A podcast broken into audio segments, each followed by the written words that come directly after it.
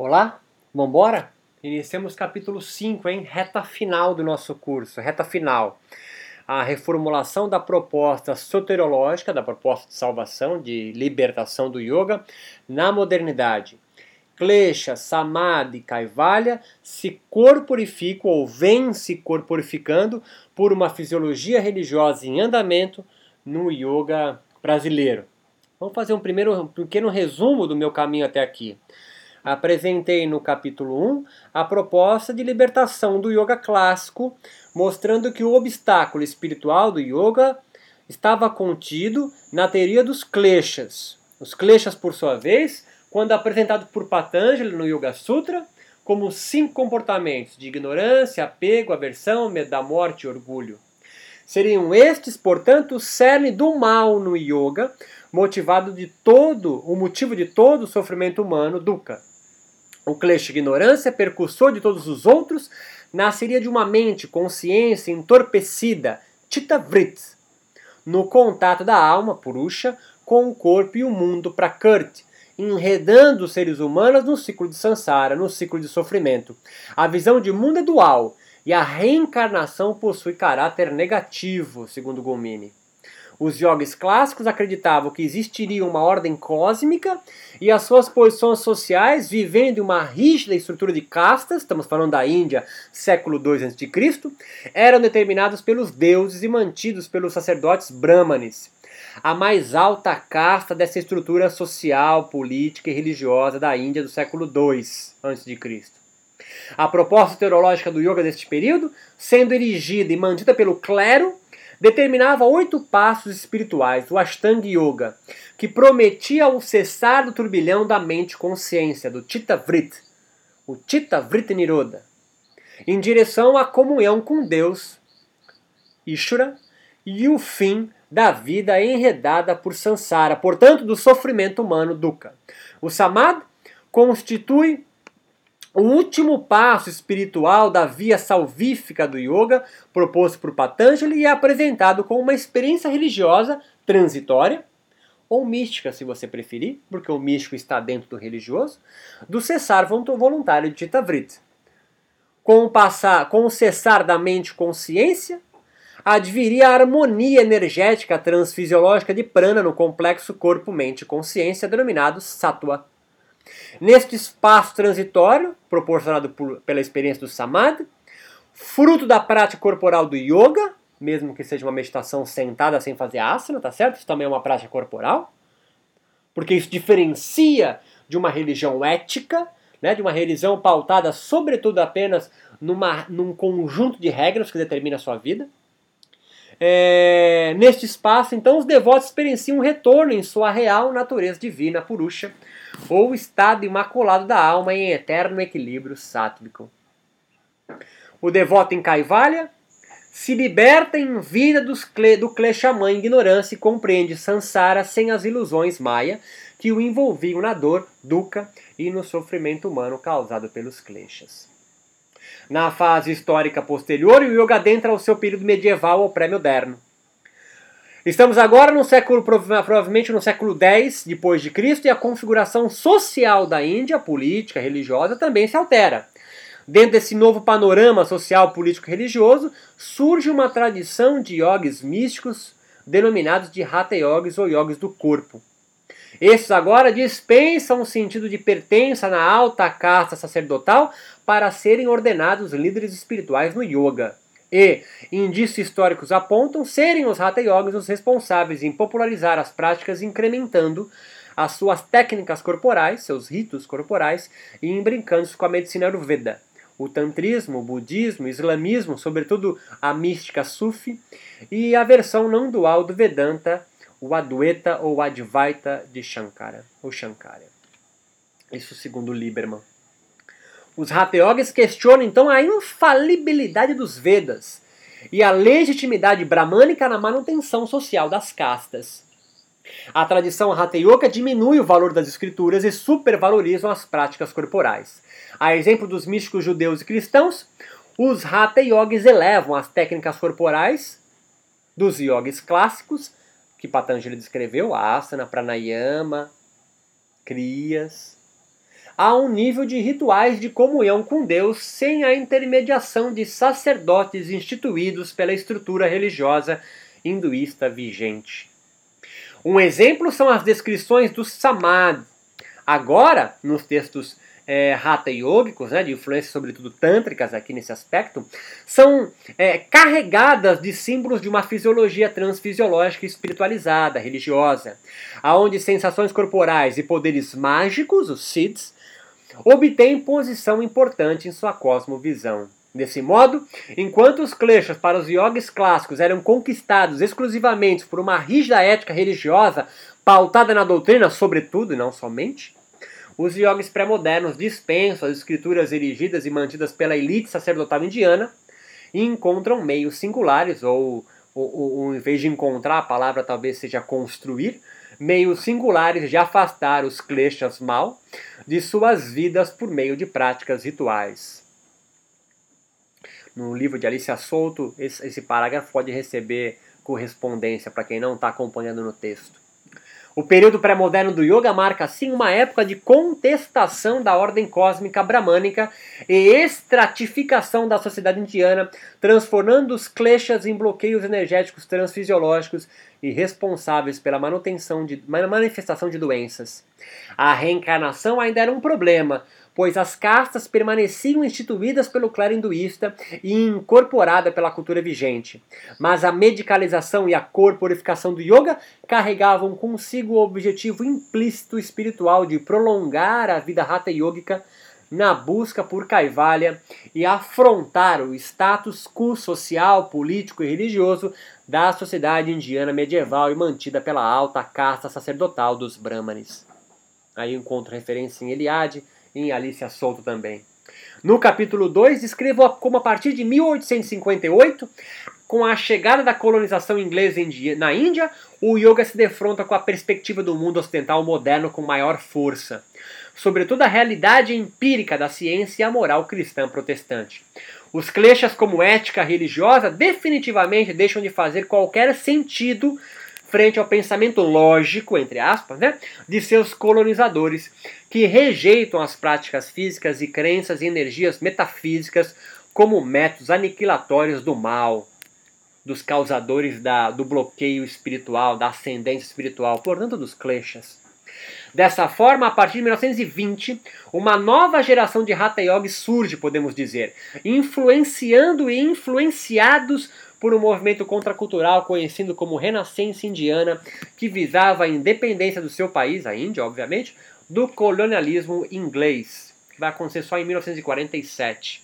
Estes yogis modernos aventuram-se a demonstrar pela lógica científica o poder terapêutico dos seus rituais corporais na promoção da saúde, principalmente pela resposta psicofísica ao relaxamento, diminuição do estresse, elevação do sistema autoimune e condicionamento físico, agora corroborados também pela ciência fisiológica da biomedicina ocidental.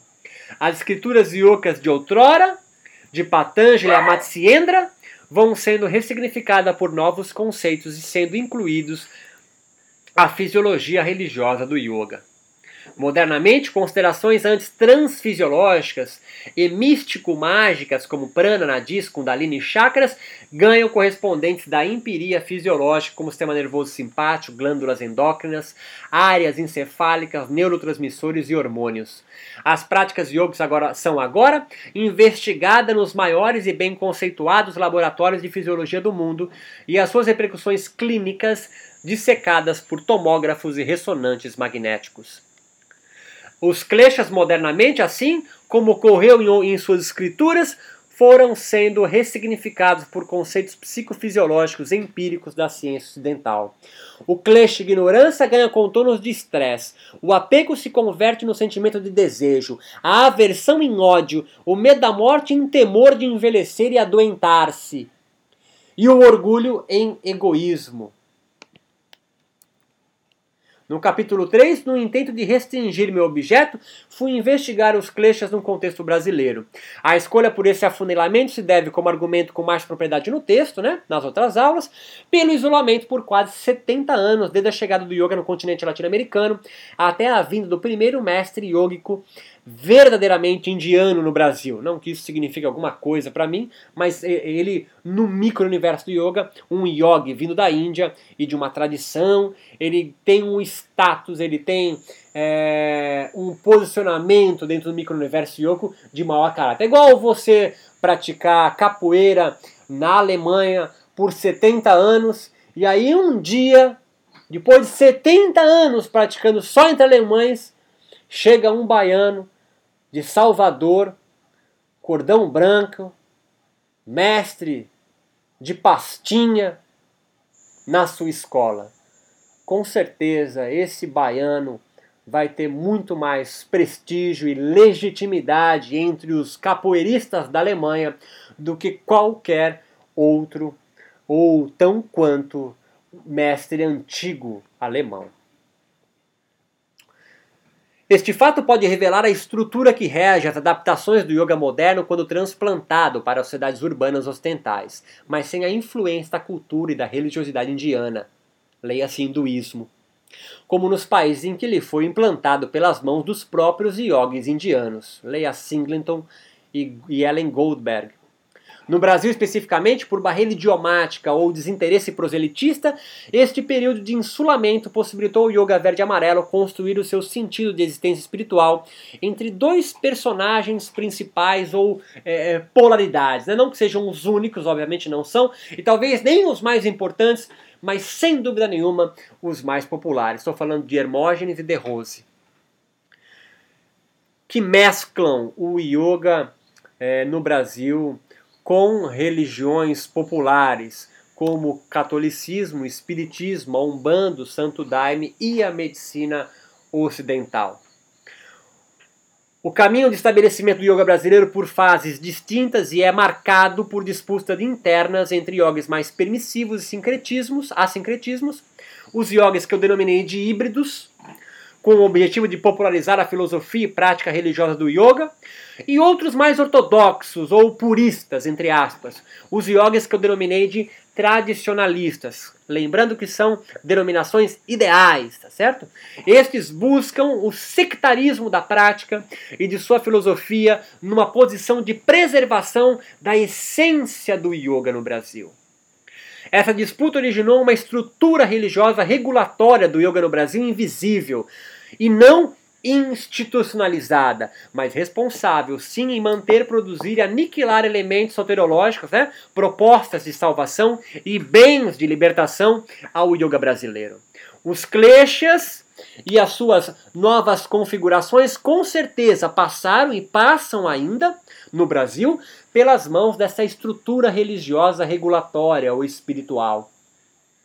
Por isso, saí a campo para entrevistar líderes híbridos e tradicionalistas do yoga brasileiro e conhecer o que eles compreendem hoje como as causas do mal e ou se a teoria ética contida nos kleshas clássicos de Patanjali ainda trazem conforto espiritual frente ao sofrimento e essa angústia existencial de uma parcela de brasileiros que frequentam é, yoga regularmente com fins espirituais. No capítulo 4, escolhi 10 yogis, entre híbridos e tradicionalistas, e mais três cientistas brasileiros que investigam as práticas yogicas exclusivamente com fins terapêuticos. Dos resultados apresentados, vimos que 1. Um, a junção do yoga com a ciência biomédica convidou profissionais da área da saúde a adentrarem ao micro-universo religioso do yoga como facilitadores na aplicação dos princípios éticos, terapêuticos e de condicionamento psicofísico ao público leigo, competindo com os yogis híbridos e tradicionalistas. Como resultado, aparece a, a, o item 2, né? Um novo tipo de líder de yoga surge. Eu denominei eles de cientistas monges ou gurus cientistas. Estes intensificam ainda mais a corporificação e a medicalização do, do yoga, mas, sobretudo, ajudam a legitimar o discurso da fisiologia religiosa de híbridos e tradicionalistas em uma simbiose ambivalente e construtora e mantenedora do yoga como uma espiritualidade singular no, no, no Brasil. Os líderes de yoga no Brasil, híbridos, tradicionalistas e agora os cientistas monges, estabeleceram assim três: uma latente dialética entre saúde e salvação Contudo, para manter o yoga como um movimento religioso e não se desintegrar como prática laica e diferenciar-se das espiritualidades terapêuticas que advêm com a nova era, como acupuntura, como florais de Ba, é, como o Tai Chi Chuan e diversas outras terapêuticas importadas do Oriente para o Ocidente com esse movimento chamado Nova Era, estes líderes e essa estrutura religiosa invisível produziu uma distinção entre quatro: prática ou método e experiência ou estado de yoga. Essas distinções auxiliam e continuam auxiliando, auxiliaram e continuam auxiliando a essa estrutura religiosa do yoga em andamento deslegitimar ou aceitar métodos e práticas de yoga atuarem no seu micro-universo em formação ou serem excluídas como heréticas. Duas crenças, no entanto, permanecem vivas dos períodos históricos indianos anteriores, que é o nosso último item, o 5. A crença em energias transfisiológicas, como prana, kundalini, chakra e nadis, mesmo que os tradicionalistas, alguns deles, não considerem isso de grande importância, mas eles continuam. Por que continuam as crenças em energias transfisiológicas, Beto? Porque se prana, kundalini, chakra, nadis e outros elementos transfisiológicos do yoga não existirem, não fazerem parte desse micro-universo religioso do yoga, qual a função de fazer um asana? Qual a função de fazer um pranayama? Para que serve o mudra? Para que serve um kriya? se essa energia metafísica, transfisiológica, não empírica, não existir. Eles precisam existir. Se essas energias transfisiológicas não existirem, sobretudo prana,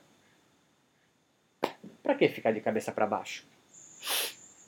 Para que fazer nadisodana? E a última crença que continua dos tempos bramânicos é a ordem cósmica que rege o mundo.